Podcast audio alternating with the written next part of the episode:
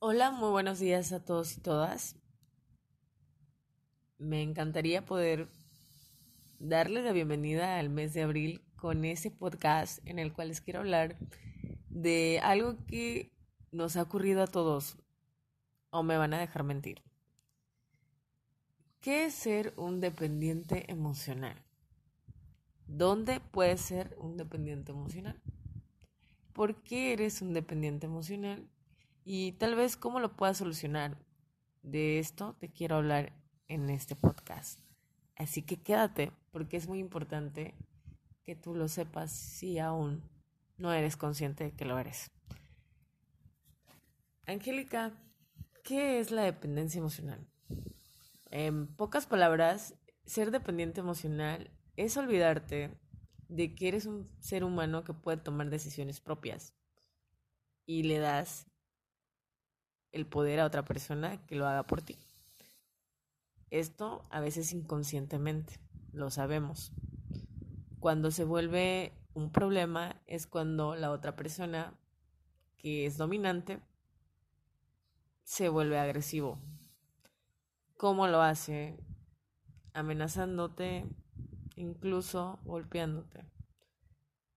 ¿Por qué te hablo de este tema? Porque hoy por hoy he visto tantas notas de feminicidio y no me explico por qué están pasando todos esos feminicidios o por qué están acabando con el género de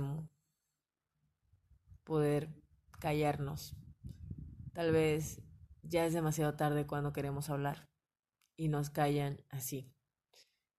Y es por eso que quiero hablar de este tema.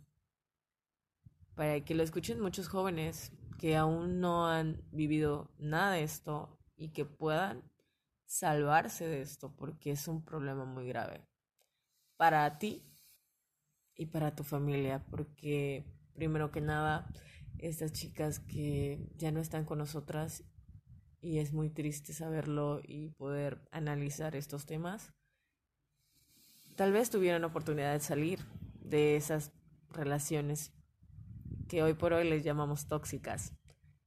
Y tú y yo las hemos vivido, pero podemos salir. Eh, es como cuando tienes una adicción o un vicio, que a fin de cuentas no te das cuenta que te está haciendo daño, pero lo estás haciendo. Y cada día es más grave acrecenta. Y esto nos vuelve una persona viciosa en cosas que no nos hacen bien. Te quiero dar tres consejos que a mí me sirvieron para poder salir de una relación en la que sufría abuso y también sufrí una baja autoestima.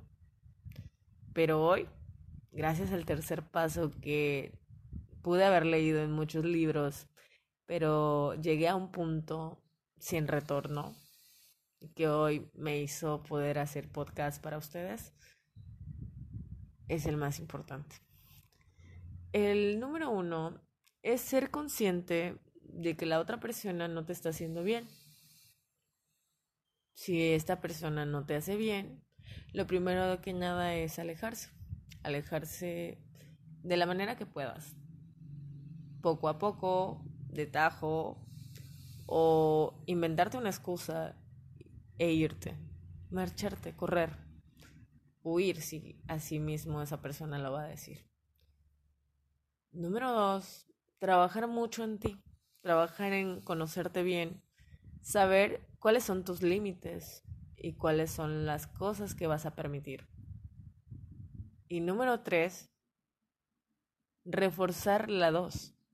Reforzar que jamás habrá un retorno y que pase lo que pase, tú seguirás en pie con tu plan. Y ahí la fortaleza de uno. Y ahí este tercer episodio de Perdonar y Olvidar.